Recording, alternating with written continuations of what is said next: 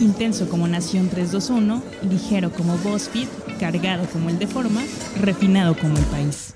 Aquí comienza The Coffee, grandes historias para grandes storytellers. Un podcast con el sabor de Story Baker por Mauricio Cabrera. Mael, déjame decirte, te toca una gran labor que es superar al primer invitado, que tú sabes que es prácticamente un conductor de chismes, Mario de la Rosa, director de Nación 321, así que vas a tener que sacar lo mejor de tu repertorio de entretenimiento para poder estar a la altura. Y de chismes también, sí, no, claro. Competir con Mario es complicado en todo sentido. Sobre todo en materia de personalidad. Exacto, justamente.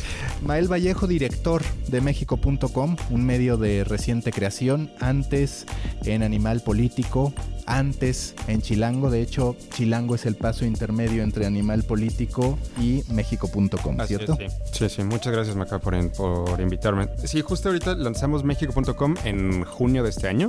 Antes de eso estaba como director de Chilango y Más por Más. Y antes de eso fui editor general de Animal Político, así que sí he estado variadito los últimos años. No sé si se siente bien o mal cuando empiezas a repasar tu trayectoria, porque teóricamente es de orgullo cuando empiezas a decir, no, ya acumulé experiencia en este medio, en este otro, en este otro, pero también va directamente ligado a la edad que uno va alcanzando. Eh, sí, justo. No, yo ya, ya llego a un punto en donde ya no me gusta decir todos los medios en donde he estado porque eh, sí me cambió mucho de trabajo. Pero la verdad es que siempre ha sido por oportunidades eh, buenas y sobre todo por, por retos interesantes, ¿no? Como este de justo de México.com, que es eh, un nativo digital en donde estamos haciendo contenido, periodismo de investigación y a la vez temas de, de guía y cultura. Entonces, pues está padre el reto, es un experimento que vale la pena. Y la pregunta con la que seguramente todos te fastidian desde que estás en México.com es ¿cómo hicieron para tener el dominio México.com? Sí, por supuesto. Y además no solo es México.com, sino también eh, son los .com de los 32 estados del país. Ya tienes los 32. Cuando nos vimos me habías dicho que Eh, sí, ya, ya están los 32 del eh, punto .com. Eh, más bien, México.com, eh, los dueños, hay un socio principal que eh, es un empresario mexicano que vive en Madrid y que ha ido eh, generando como una, una bolsa de, socios mayoritarios o minoritarios y que él venía de tener un tema de consultoría digital y de compraventa de dominios. Entonces, en cuanto le cayó México.com, decidió no venderlo y fue adquiriendo todos los demás. Este, entonces, pues sí, pronto, espero el próximo año ya seremos un holding digital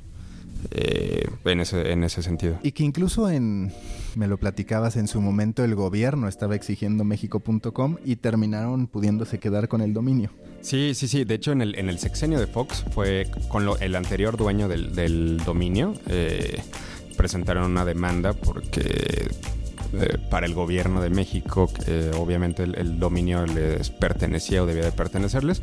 Y una corte en Estados Unidos decidió que los .com tiene que ver con temas comerciales. Entonces ya eso quedó saldado. Pero, pero sí, por lo que entiendo fue un, un proceso, un juicio de, de varios años. Esa gran ventaja es también, podríamos considerarlo una limitante. Se oye muy bien tener el dominio México.com, pero claramente no es el nombre de una marca de medios, o cuando menos no suena como tal. Ustedes, tú en lo particular, ¿cómo has afrontado ese reto? Para ti, ¿cuál es la visión o cuál es el justificante que usas? Porque sí, en su momento, sobre todo años atrás, quizás ahora el tema del racional en torno a un dominio no había sido importante hasta que llegan ustedes con un México.com que sí tiene demasiada fuerza. Pero de ahí en fuera digamos que ya el .com como una especie de prioridad o como algo que puede catapultar un negocio dejó de presentarse así, ¿no? Por supuesto que hace sí unos 10, 15 años decías quiero el fútbol.com, quiero Claro, videojuegos.com y demás. Sí, en, en este caso, eh, ese ha sido lo, lo, digamos, la, la, la preocupación eh, principal y también una de las cosas que tiene más fuerza. Es justo lo que dices. México.com es un sitio de noticias o es de turismo, es del gobierno, eh, vende artesanías y piñatas o, ¿no? Eh, puede ser muchísimas cosas México.com. Lo que hemos hecho en estos primeros cuatro meses, pues ha sido intentar posicionarlo eh, dentro del, tema de, noticias, ¿no? Estamos realizando investigaciones eh, para que allá afuera, inicialmente Círculo Rojo, que nos importa llegar, por supuesto, pero después la audiencia, la audiencia común, o sea, los ciudadanos, eh, sepan que es un medio en el cual se pueden informar, o sea, y además informar verazmente y que tiene un tema de profundidad claro, ¿no? Es un sitio en donde puedes entretener y también informarte de temas eh, lo suficientemente fuertes como acoso sexual en preparatorias o feminicidios o tema LGBT. Este ha sido complicado, pero creo que ahí vamos. O sea, paso a paso hemos ido posicionando la marca como, como un sitio de noticias. ¿Contra quién compite México.com? Porque hay temas en los que podríamos ver a un Nación 321 como competidor, en algunos casos a Animal Político, aunque también realizan colaboraciones, en algunos otros simplemente algunas plataformas de entretenimiento o de divulgación de información utilitaria, le hace Pictoline, por ejemplo. Realmente, ¿dónde se ubica? En este panorama México.com? Pues somos un nativo digital que llega, eh, creo, a, una, a intentar pelear por, audiencia, ya con sitios consolidados o al menos con marcas muy fuertes como el HuffPost, como ese es de Nación 321, con BuzzFeed, BuzzFeed News, Vice. Digamos, mi, la audiencia a la que queremos llegar es esa, es 25-35 y después 18-25. Eh, creo que con la, la diferencia de eh, nosotros sí estamos metiéndonos mucho a tema de investigación, ¿no? Entonces, digamos, si tuviera que hacer un, un mashup sería como entre Animal Político y Aristegui con Chilango eh, y algo del Post O sea, como una mezcla un poco rara de, todo ello, intentando, te digo, eh, informar a profundidad, pero a la vez saber, sabiendo que, necesitamos entretener también a, la audiencia y dándole buen contenido de entretenimiento, ¿no? Eh, desde deportes hasta espectáculos, cultura, eh, tecnología. Nosotros pensamos que no hay contenido frívolo, sino más bien hay, acercamientos frívolos a, a ciertas notas. entonces, sí estamos decididos a no hacer clickbait y no lo hemos hecho. Y también estamos decididos a, no tener un solo desmentido, lo cual nos ha pasado en esto, eh, no nos ha pasado en estos cuatro meses, ¿no? Y que ese es tal vez también una especie de conflicto de identidad por la que estamos pasando muchos medios. ¿Por qué lo digo? Porque por un lado están estos medios que obtienen premios, que empiezan a llamar la atención, por el otro están medios abiertamente comerciales y la realidad es que ninguno de los dos vive su mejor momento, por así decirlo. ¿Por qué? Porque los premios en materia de investigación periodística no necesariamente te dan la sustentabilidad para poder ser un buen negocio y por otro lado los medios, las marcas de storytelling que se fundamentan en el alcance, que se fundamentan en las marcas, no necesariamente están ofreciendo información historias o experiencias que contribuyen a un México mejor o a una sociedad más transparente, en fin, toda esta larga lista de pendientes que tenemos como país. Por mí, te digo, el tema es, sí me interesa porque yo vengo de hacer mucho hard news y sí me interesa y quizás es una cosa muy, muy hippie, muy romántica, eh, pues justo lo que dice, ¿no? Como ayudar a, contribuir a que este país sea, sea mejor, pero también eh, entiendo perfecto que, que, eso necesita para un medio ser sustentable. Por lo mismo, para mí el 50% de, la, de los temas son hard y tienen que ver con política y, todo, y los demás son, son temas eh, con los que cualquier marca puede, puede asociarse. Y además si hacemos bien este tipo de contenidos eh, soft, ya, ya, ya lo hemos logrado, ¿no? O sea, ya se han acercado marcas que tienen que ver con nuestra audiencia a este eh, ya creamos un micrositio para una de ellas, estamos ya en propuesta de pitches para, para un par más importantes.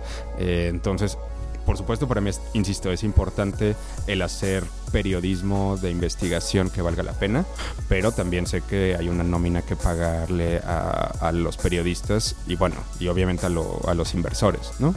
Entonces no podemos tampoco simplemente decir, no, no, yo lo que quiero hacer es periodismo de investigación y ganarme el Ortega y Gasset cuando les pagas dos pesos a tus periodistas o no tienen ni siquiera el equipo adecuado para poderlo, para poder desarrollar ese contenido. Y que hoy hasta donde sé, mientras cultura colectiva, mientras una serie de medios anuncian recortes, adelgazamientos, tú estás en ese momento de bonanza, vaya, no digo que de riqueza, pero por el ciclo natural tú apenas inicias y digamos que no eres de los medios que está atravesando por problemas económicos en estos momentos. Tienes un equipo amplio.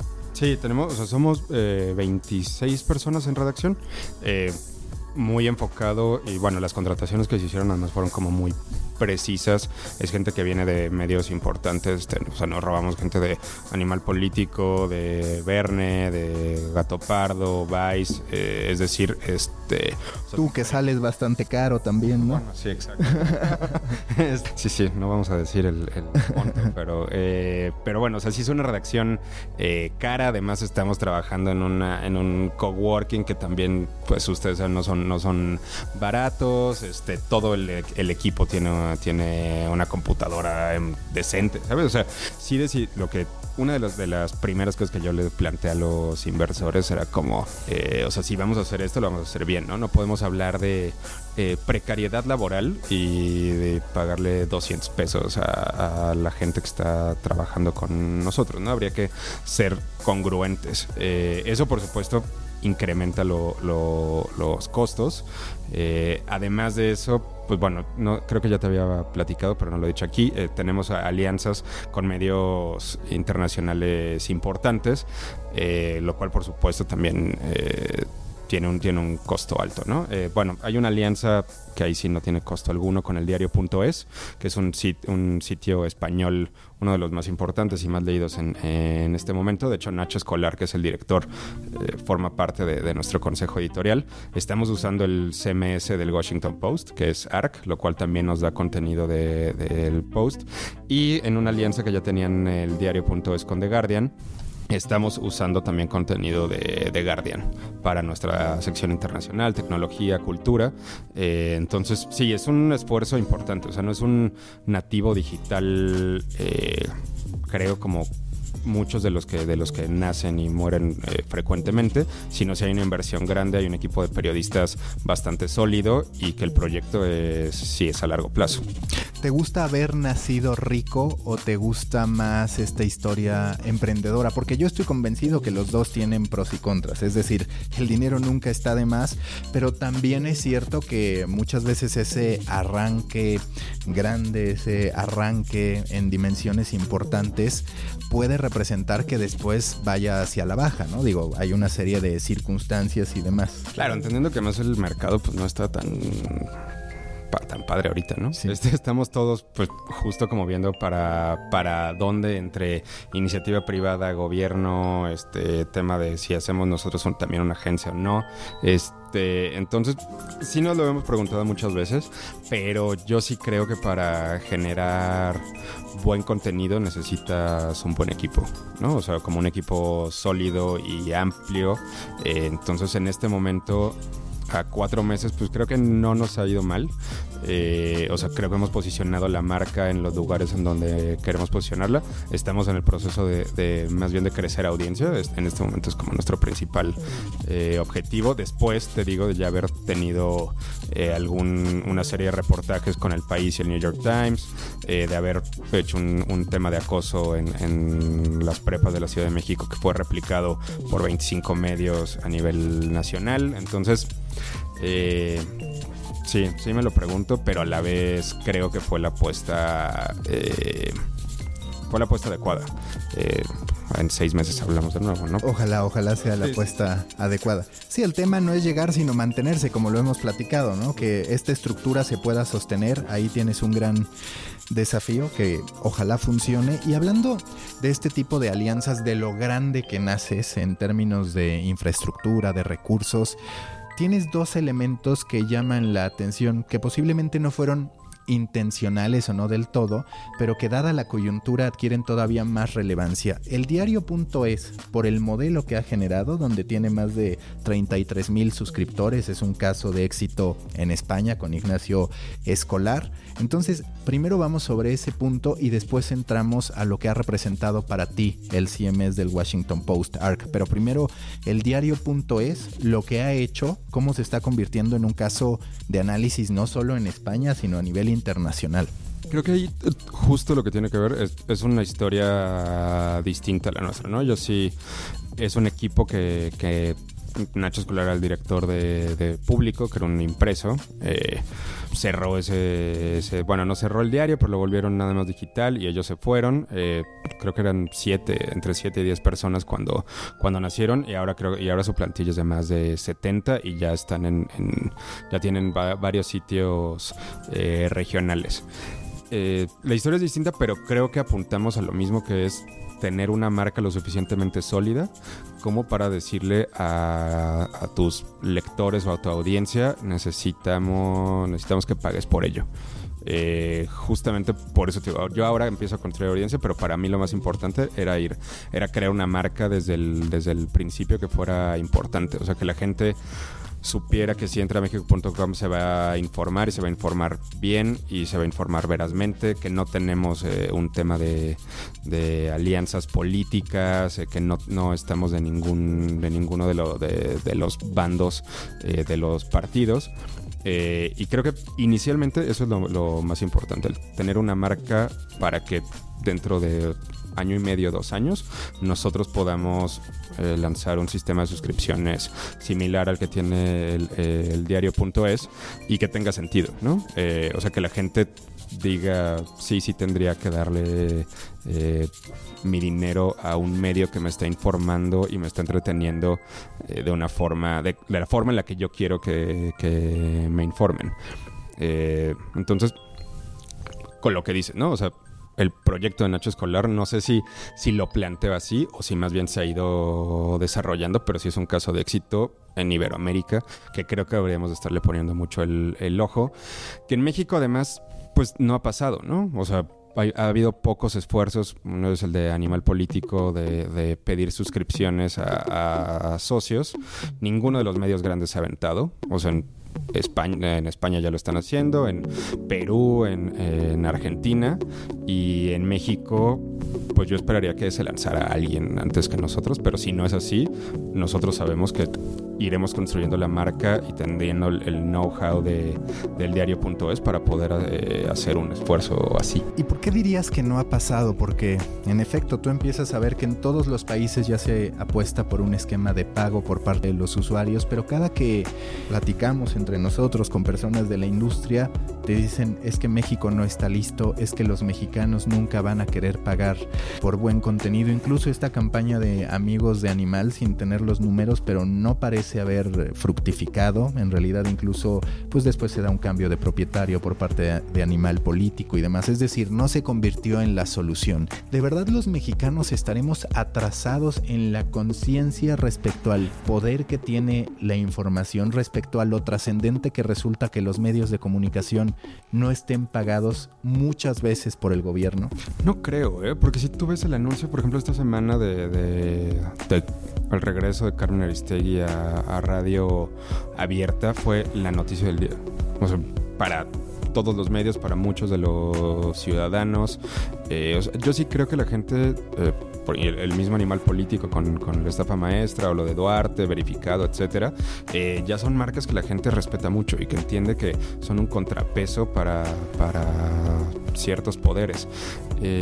yo creo que más bien ha sido la poca visión de los medios grandes y la poca infraestructura de los medios chicos, eh, eh, por lo cual no lo, no lo, hemos hecho. ¿no? O sea, quien tendría que, lanzarse en realidad, pues es Excelsior, es el Universal, es Milenio.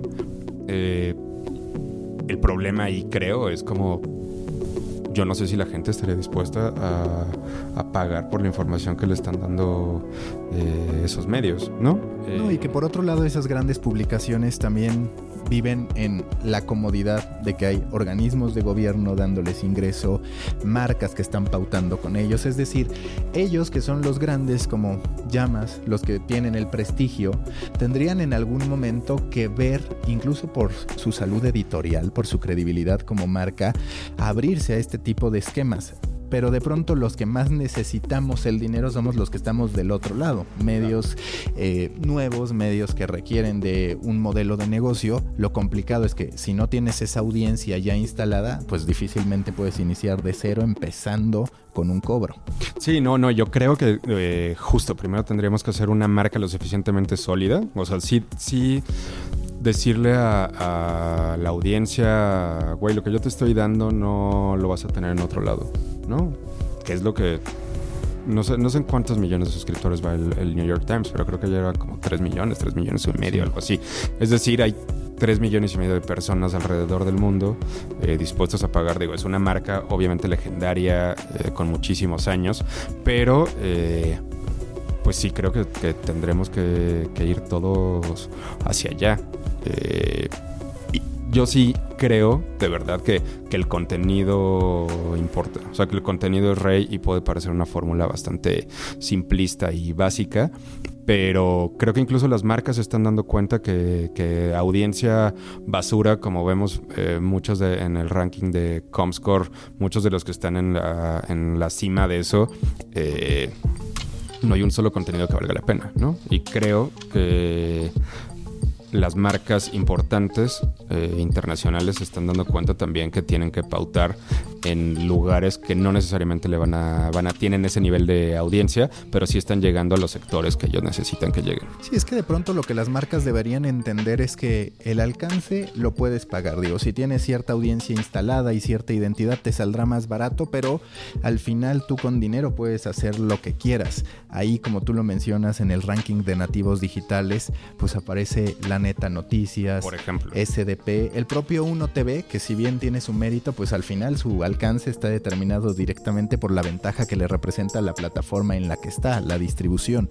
Pero sí, tú te encuentras con la neta noticias destacado en el economista cada que hace el ranking, cuando se sabe perfectamente de dónde vienen los ingresos de la neta noticias. Eso, por ejemplo, la neta noticias es un caso que a mí con, los dueños de México.com me ha metido en, varias discusiones, ¿no? Que es como, ¿por qué no estamos creciendo a ese nivel? Y es como, bueno, uno, porque ellos seguro se están pautando en, Facebook a lo bestia.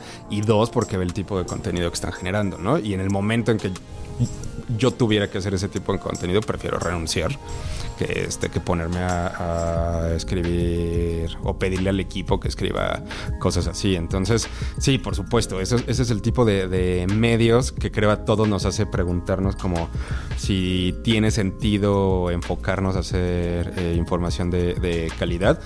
Y yo insisto en que sí. O sea, que ese, esos casos eh, terminarán desapareciendo o no sé si desapareciendo, pero al menos las marcas se darán cuenta que no tienen por qué pautar ahí.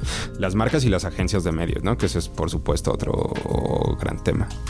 Sí, es que justo ahí está una de las problemáticas y me parece que la gran mayoría de periodistas a los que verdaderamente les gusta contar historias hoy están prefiriendo más la lealtad, más el engagement, más una audiencia de nicho especializada con ciertas características que seguir pensando en esta audiencia masiva que se expresa en millones, que puede llegar de distintas maneras. Y eso me lleva a otro punto que es por ejemplo, platicaba con Mario de la Rosa en muchos de los proyectos que ahora yo también realizo, cómo ciertos esquemas de periodismo tradicional, o muchos de los esquemas en realidad del periodismo tradicional, son los que van a regir los nuevos medios, porque se trata de trabajar en coberturas especiales, se trata de trabajar en entregas muy al estilo de una revista, como tú lo hiciste, como lo hizo México.com con el tema del acoso en las escuelas. No es tanto ya estarte ahogando con lo que pasa en en este momento, sino salirte de la urgencia y trabajar con una planeación muy bien establecida para que tus ilustradores, tus diseñadores, tus editores, tus escritores puedan entregar el mejor producto. Sí, yo creo que este tema como de, ya sabes, de no, es que eso es muy vieja guardia, pues el, periodismo, el periodismo ha sido periodismo siempre, ¿no? Eh, o sea, podemos pensar en nuevos formatos y en nuevas formas de contarlo, pero al final de lo que se trata es lo que decías, como, como contar historias. Y regresando al punto de, audiencia de nicho, por y no por, no por darte cebollazo gratuito, pero creo que, por ejemplo, lo que están haciendo con Storybreakers está muy bien porque no es un... es justamente encontrar eso, esos nichos a los que queremos llegar, ¿no? Nosotros también, por ejemplo, en México.com sabemos que sí estamos haciendo periodismo de investigación, pero no nos estamos metiendo a descubrir el siguiente gran tema de corrupción gubernamental, ¿no? Eso no lo vamos a hacer mejor que mexicanos contra la corrupción, no lo vamos a hacer mejor que Animal Político, eh, incluso que Aristegui. Pero hay muchas otras historias que no se están contando, ¿no? Hay muchas otras aristas que nosotros vemos que son importantes, como estos temas, ¿no?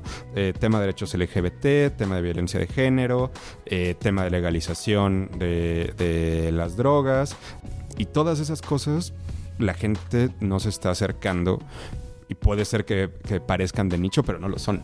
Eh, lo mismo, insisto, que, lo, que los newsletters que están, que están haciendo. Sí, es como, bueno, podría parecer que son para una audiencia muy pequeña, pero al final esa audiencia es la que importa, ¿no? Esa audiencia es la que tiene relevancia para ti eh, y eh, además es una audiencia que puede ir creciendo exponencialmente. Sí, es una audiencia de calidad que te entrega una base de datos donde hay tomadores de decisiones, donde está gente que mueve a la industria digital y lo mismo como dices en otros casos. Ahora estuve escuchando un podcast con Peter Kafka que entrevista al fundador de Business of Fashion y mientras todos se iban directamente a estar cubriendo eventos de distintas marcas, te terminas encontrando con que él lo que dice es voy a generar información para directivos de moda, para diseñadores. es decir, sí, exactamente, información utilitaria, está aportando distintos servicios. Me parece que hacia allá va más el, el camino de los medios de comunicación. O sea, yo ayer y fui a dar una, una clase a la, la, Ibero, me invitó eh, Federico Mastro Giovanni, que es el que lleva Aprende, y justo lo que les decía es como, ver, les enseñaba el medio, ¿no? y les decía como, bueno, ¿qué, qué opinan?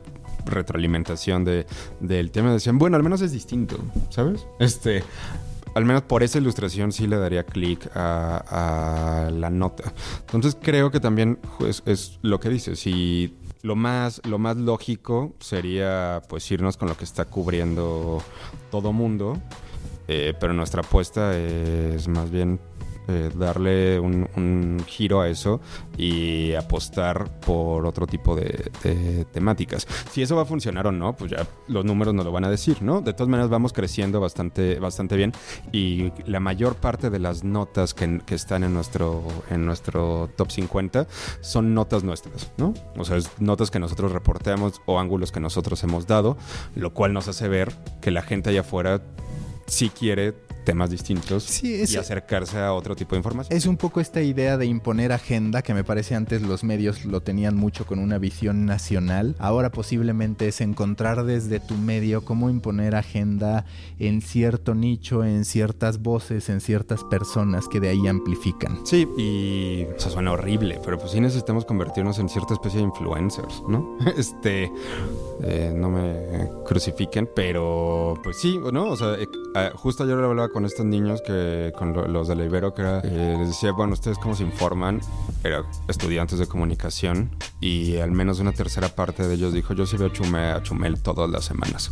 Y obviamente había un par de profesores que decían como, güey, es que Chumel este, es, una basura y no me, no me gusta lo que hace. Y claro, si nosotros en, lugar de, de, estar ninguneando a todos estos creadores de contenido que no necesariamente están, eh, están en medios como los nuestros, más bien entendemos que necesitamos tomar ese tipo de, de formatos o la forma de acercarse a la audiencia y hacerlo mejor, por supuesto, pero creo que estamos justo eso, o sea, ninguneando a la audiencia pensando que nosotros tenemos que decirles qué deben leer, cómo deben leerla eh, en el formato y que gente como Chumel u otros youtubers o gente en, Instagram no deberían de verlos. Sí, a mí me parece que ese es uno de los grandes errores de la educación, tanto de maestros hacia alumnos como a nivel personal. ¿A qué voy? A que es bastante fácil decir, no, eso que yo no hago no tiene ningún tipo de valor. El periodista tradicional lo dice del que cuenta sus historias a través de un cómic, el periodista tradicional lo dice de Chumel Torres y demás.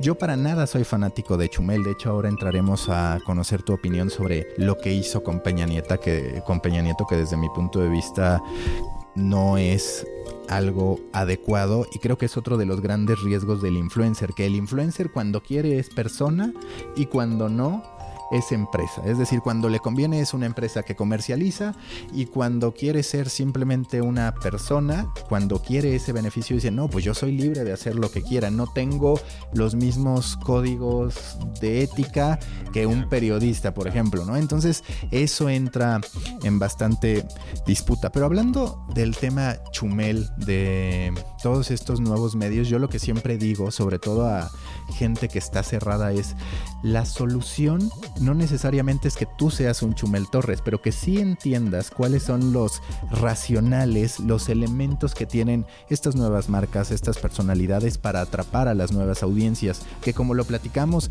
no es tan distinto de lo que siempre hemos hecho, que es hacer periodismo, es presentar datos, solamente que se presentan en un formato distinto. Sí, por supuesto, o sea, es, justo lo que dice. Nosotros, por ejemplo, tenemos ya el canal de YouTube, eh, no, le damos, no le hemos dado la como el fuego que necesitamos darle, justamente porque no se trata solamente de tener un canal de YouTube, ¿no? Sino es como, ¿qué vas a hacer con, con él? No es como, o sea, no vamos, no hemos abierto Snapchat y no sé si lo vamos a abrir, pero es por lo mismo, porque no es como, bueno, eh, si vas a hacer esto es con qué, con qué objetivo.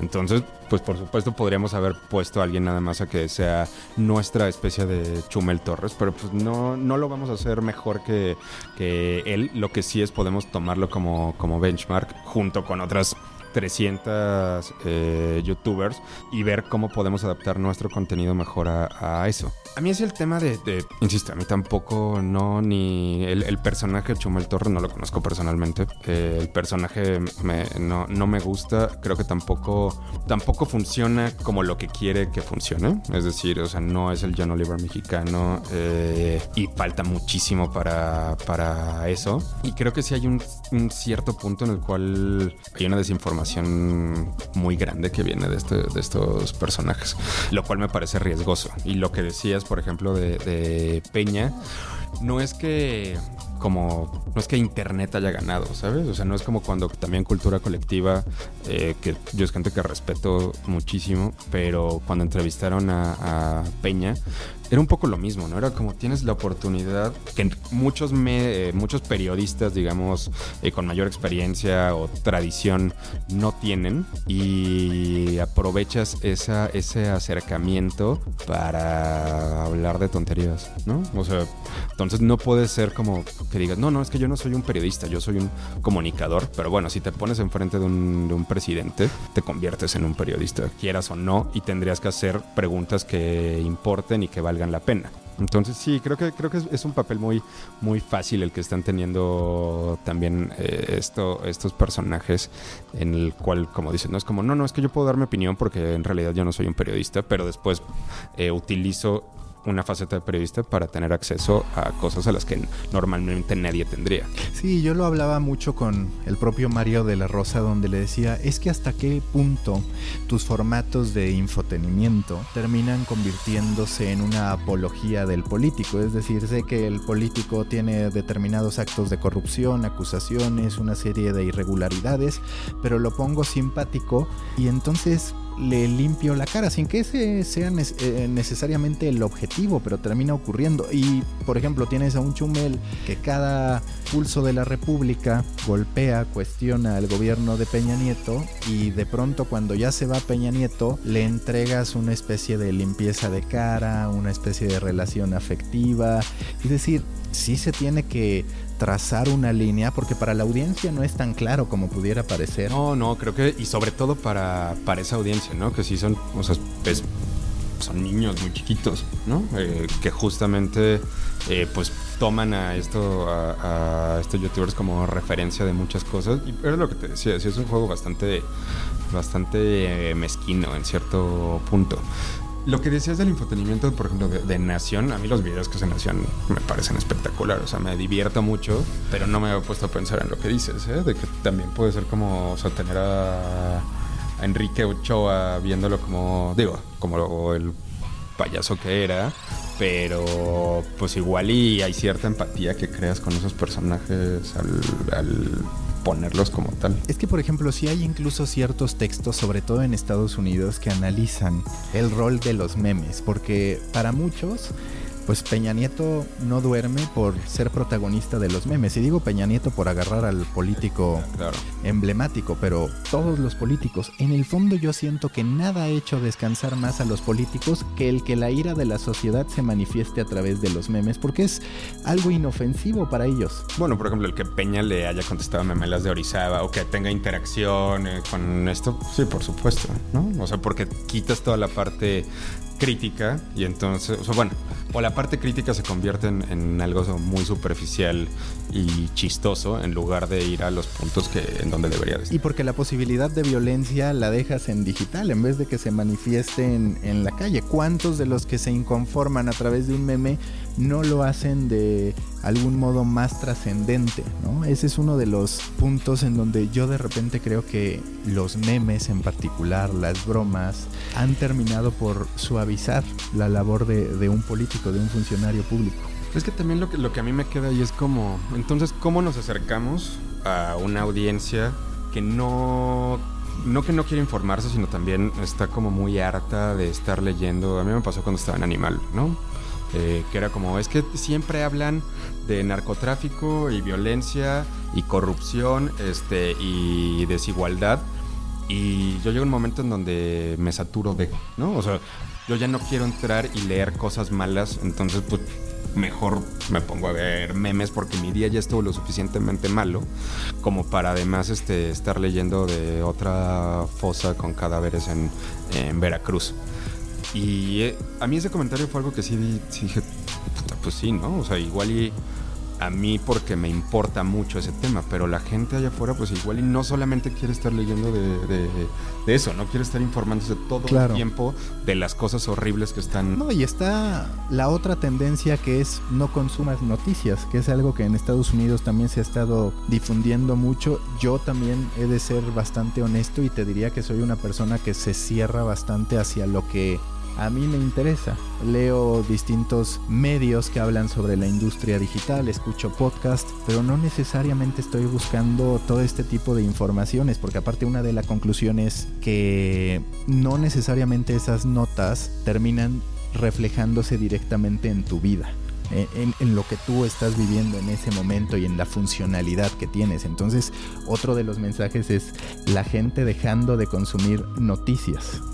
Sí, y eh, para mí eso, es lo que decías de los memes. En general, esa es como el principal, eh, la principal dificultad que tenemos, creo, todos los que estamos en el tema de hard news, ¿no? Cómo nos acercamos a gente que no necesariamente quiere, quiere leerlas. Entonces, pues en una de esas los memes es una puerta de entrada, ¿no? No digo una solución, pero pues quizás sí es un acercamiento para que después lleguen a, consumir otro tipo de, notas. No, y que sabes, además es simpático. Yo incluso tengo una presentación a ese respecto sobre cómo los memes pueden incluir periodismo de datos, los memes incluyen un contexto, es decir, no se trata de un formato vacío, sí puede llegar a ser un modelo un formato periodístico, porque incluye a veces el qué, quién, cómo, cuándo, la reacción, es decir, la gente sí tiene cierto bagaje para entender el meme en lo particular. Sí, creo que justo estamos en ese momento en donde creo que estamos todos como en arena movediza y viendo quién es el primero que da un paso y que no se vaya hundiendo. Eh, no sé si así ha sido eh, siempre, pero creo que en este momento sí estamos en, momento, eh, en tema comercial, en tema de contenido, en tema de, hacia dónde va. creo que lo que todos tendremos que hacer es experimentar sin miedo, ¿no? O sea, si vamos a tener que hacer un, meme o 10, pues en una de esas nos damos cuenta que sí nos funciona o que no, pero creo que no podemos quedarnos en este momento por cómo están las cosas en no explorar nuevos formatos o nuevas narrativas. Tú hoy manejas usas una de las plataformas con la que más sueñan muchos medios de comunicación, que es ARC. Ya hemos llegado a platicar que en realidad no es tan maravillosa como se presenta, pero lo cierto es que está otra vez Jeff Bezos mostrando que hay un modo de hacer negocio distinto a lo que siempre tenemos en la cabeza, que el CMS importa, que ese es un mensaje medular en un México en el que siempre que hablas con las personas que quieren invertir en medios, te dicen hazlo en WordPress, hazlo lo más barato posible. El CMS es una oportunidad de negocio. A mí me parece muy lamentable para los medios de habla hispana que el país tenga que usar el del Washington Post vaya, no, no porque sea malo el ARC de Washington Post, sino porque perdón, pero un grupo tan grande como Prisa tendría que tener su propio CMS. Sí, por, por supuesto, y sobre todo enfocado a las necesidades que, tiene Prisa. Eh, sí, el, el, es súper potente, por supuesto, como la mayor parte de las cosas que hace Amazon, pues lo lanzó y lo sigue testando todo el tiempo, entonces tenemos nosotros actualizaciones eh, muy frecuentes que hacen que el trabajo se, se convierta en algo eh, complicado en el día a día, pero sí tiene, sí tiene algunas herramientas eh, muy buenas. O sea, tiene, por ejemplo, Bandito, que es un testeo de, de titulares que en realidad sí funciona, ¿sabes? O sea, no es de estas herramientas que la gente nada más te dice como deberías usar esto porque eh, va a aumentar tu, audiencia, sino al utilizarlas eh, sí están funcionando. Sí es un CMS muy amigable con, la parte editorial, eh, a diferencia de, WordPress, que es lo que yo casi siempre había utilizado, que hay como muchos pasos que podrías eliminar. Eh, Arc sí te los quita, ¿no? Y tiene, tienes posibilidad de eh, eliminar todo, toda, mucho del, ruido eh, al, utilizarlo. El único problema, por ejemplo, es que está hecho para medios así de grandes. Eh, entonces, por ejemplo, la portada pues, pues, se llama Page Builder, como, como, como la vas construyendo, y no la puedes automatizar. O sea, necesitas un portadista que esté todo el tiempo revisando en dónde está cada una de las notas, que por supuesto, si tienes el staff del país o de Infobae, o de el, mismo Washington Post, pues por supuesto que lo vas a tener, ¿no? Si, si es un nativo digital mucho más pequeño como somos nosotros, pues de pronto se complica también el, el, la utilización de recursos humanos para eso. Entonces, yo sí creo que es, una herramienta súper potente que va a cambiar la forma en la que, en la que construimos eh, medios, eh, pero que por el momento, pues aún está en etapa Amazon de testeo. Y si te gusta mucho más que lo que te presenta WordPress, que digo, entendiendo que WordPress, eh, si lo trabajas con programadores, también puedes hacer muchas cosas. ¿no? Sí, no, a mí, por ejemplo, en, en Chilango era un WordPress bastante sencillo y funcional. O sea, no tengo ningún problema con, con, WordPress. Digo, solamente sí creo que para, para medios mucho más grandes está perfecto. O sea, es, es un, es un CMS súper potente. ¿Qué herramientas o qué funciones que tú no tenías en tu día a día con equipos anteriores, le en Animal Político, en Chilango, hoy si usas, así como me contabas este motor que te permite probar titulares, hay algunas otras herramientas que digas, es que esto llegó ARC y lo puso en mi cabeza como parte del día a día y de verdad lo uso porque como comentas, todas las empresas, todos los medios se ponen a contratar una y mil plataformas que supuestamente van a servir para tomar mejores decisiones y muchas veces no se les usa en absoluto. En este caso, además de la que mencionas, hay más funciones funciones que sí llegó ARC a poner sobre tu pensamiento? No funciones, pero sí, o sea, tema del, día a día, digo, más allá de estas actualizaciones, sí lo hace mucho más fácil. O sea, está muy hecho para periodistas. Entonces, eh, cuando tú estás escribiendo la, la nota, no necesitas estar dando clics por todos lados para, para poder poner lo que tú necesitas, ¿no? O sea, digamos, para, para decirlo de forma más sencilla, eh, es casi como utilizar un procesador de textos el que después solo le das clic y se publica de la mejor forma posible, ¿no? Embeber cosas es súper sencillo, los estilos también es una cosa muy fácil, o sea, eso y además eh, en este momento todavía no lo hemos probado porque no tenemos eh, los otros sitios de los estados, pero sí tienes la posibilidad de publicar esa no, una misma nota en los sitios que a ti se te pega la gana,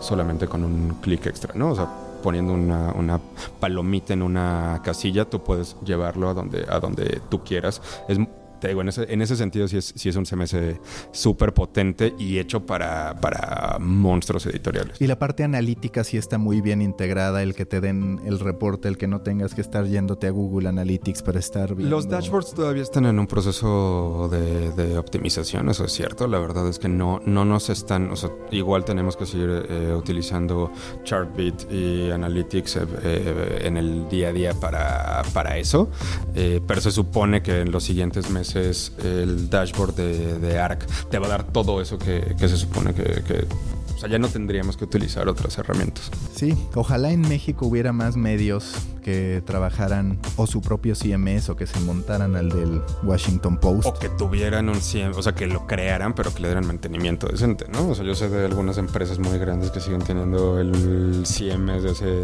10 años, lo cual me parece complicado. Sí, es que siempre que toca el momento de reducir costos, dicen, bueno, esto no me sirve, lo puedo conseguir gratis. Lo único es que verdaderamente el CMS puede convertir en punta de lanza para tener conocimiento de la audiencia, tanto que ahora ya el propio Washington Post anuncia Zeus, que va a ser su plataforma de publicidad programática ligada directamente a ARC. ¿Con ustedes ya tuvieron comunicación a ese respecto? No, Todavía, nada? todavía no. Es que te digo, hay, son, es- son como, como dos cosas separadas. Digamos, ARC le da servicio prioritario al Washington Post, ¿no? O sea, es mucho en este esquema de... O sea, ARC no es del Washington Post, sino ARC es de Amazon y entonces, obviamente, donde tiene la- los ojos puestos es, es en el Washington Post y después va soltando eh, esas licencias de productos a todos los, los otros. Y que seguramente ahí también va cambiando a partir del tamaño de audiencia. Sí, por supuesto. Además, no, te digo, no debe ser, no, no, no es lo mismo tener a Infobae, siendo el monstruo que es Infobae,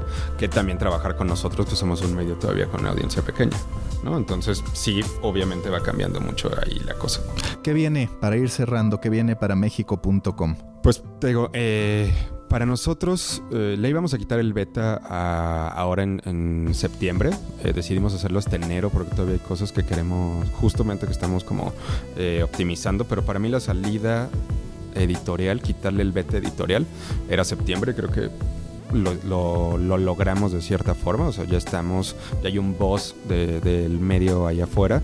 Eh, lo que necesitamos ahora es, obviamente, eh, pensar en la parte de estados, pensar en la, en la app, pensar en los newsletters, pensar en qué vamos a, eh, cómo vamos a, a diversificar las fuentes de tráfico y te digo que estén bien pensadas y bien planeadas, ¿no? O sea, no vamos a sacar canales porque sí, sino queremos que todo tenga un, un sentido. Entonces, para enero, pues ahí sí eh, podremos presentar ya, te digo, la, la app, los newsletters, eh, el canal de YouTube mucho más reforzado, eh, algún mensajero también, este... ¿Podcast también estás pensando o todavía estás en duda? Todavía estoy en duda. Todavía no sé qué podríamos, justo, qué podríamos dar distinto. A ver, o sea, para saber newsletters, sí. Sí, newsletter sí, eh, una app. Vamos a eh, también el, el tema, te digo, de, de un canal de YouTube muy sólido y bien eh, con programación, lo mismo que para, que para Facebook Watch. Podcast, justamente, pues a mí la- los podcasts que me gustan son, eh, digamos, como NPR o lo que está haciendo en, México, así como suena, o el mismo Radio Ambulante, o así es como yo veo que podríamos, que podríamos tenerlo. Y la verdad no lo vamos a hacer mejor que ellos, ¿no? Entonces no sé eh, si nos vamos a, O sea, si nos metemos a, hacer un podcast, no vamos a hacerlo, hacer lo mismo que está haciendo todo el mundo. No, y otra vez reconocer además que este tipo de servicios, el podcast, incluso el newsletter, pues es para comunidades muy específicas, ¿no? Entonces ahí corresponde a cada uno decidir qué tanto quiere atrapar. Justo, y bueno, el tema comercial, que supongo que eso es un, problema para, para todos en la industria, tendremos que, que ir viendo cómo eh, con esta cuarta transformación pues también van cambiando las cosas, no solamente por pauta de gobierno, sino porque la pauta o no que venga de gobierno pues va a modificar también cómo hacia dónde van los, los medios eh, tradicionales y eh, cómo juega la, la, IP también, ¿no? Entonces, eso va a estar divertido. Hace rato decías en broma que la gente podía pensar que México.com vendía piñatas y artesanías. La realidad es que, para como estamos los medios, puede que en algún momento México.com venda piñatas y artesanías. Pues, eh, yo, por ejemplo, no sé, no sé si ubicas eh, Jodinsky, que para mí es un, es un... Este güey tenía un blog de relojes súper especializado en alta relojería y de pronto ya es uno de los retailers más grandes de relojes de del mundo. Eh, o sea, más que muchas de las, de las marcas más importantes. Entonces, pues sí, en una de esas este, vendemos piñatas de Trump. Este. Eh, que en momentos específicos pueden funcionar muy bien. Por eso ahora ya también Amazon empieza a probar con el apoyo a publishers, con tiendas pop-up de estas que aparecen y desaparecen. Porque sí, es una de las grandes avenidas de negocio. Una de las preguntas, porque a falta de presupuesto, en vez de invitar café, hablo de café en The Coffee, el podcast de Story Baker le preguntaba a Mario de la Rosa él qué café sería. ¿Tú qué café serías? ¿Qué café sería? Ah, bueno, tomo café americano, pero... No, sí, sería un café americano, sin duda. Sí, sí, o sea, como no me gusta... No extravagante. Sí, no, extravagante este, y que funcione. O sea, o, intentar que funcione, que sea funcional, que te despierte, que sepa bien. Este... Se me hace que te fuiste por lo convencional porque en realidad eres más de cerveza de salón, ríos, mezcal o lo que sea. bueno, eso sí, sí, la, la, la, chela es lo mío. Eh, o sea, café todos los días, pero más te digo para funcionar y ya para la parte divertida me gustan más el whisky y el tequila. Muy bien, Mael, muchas gracias y a ver si para el próximo número, para cuando vuelvas, pues ya hablamos de todavía más éxitos para México.com. Ojalá sí sea. Que se salve de la ola de recortes que en todos lados toca. Sí, sí, estoy tocando madera aunque no lo estén escuchando. Por, sí, sí. por todo este año estás blindado, sí, seguramente. Este año estoy blindado, sí, por supuesto, y, tendremos que hacer que, que, esto crezca, obviamente es responsabilidad nuestra para que para poderlo mantener blindado. Pero muchas gracias a ti por invitarme. Listo, gracias. Muchas gracias. Busca la próxima semana un nuevo episodio cargado de emprendimiento, endulzado con grandes historias y narrado por grandes storytellers. Suscríbete a The Coffee, un podcast de storytellers para storytellers, un producto de Storybaker por Mauricio Cabrera.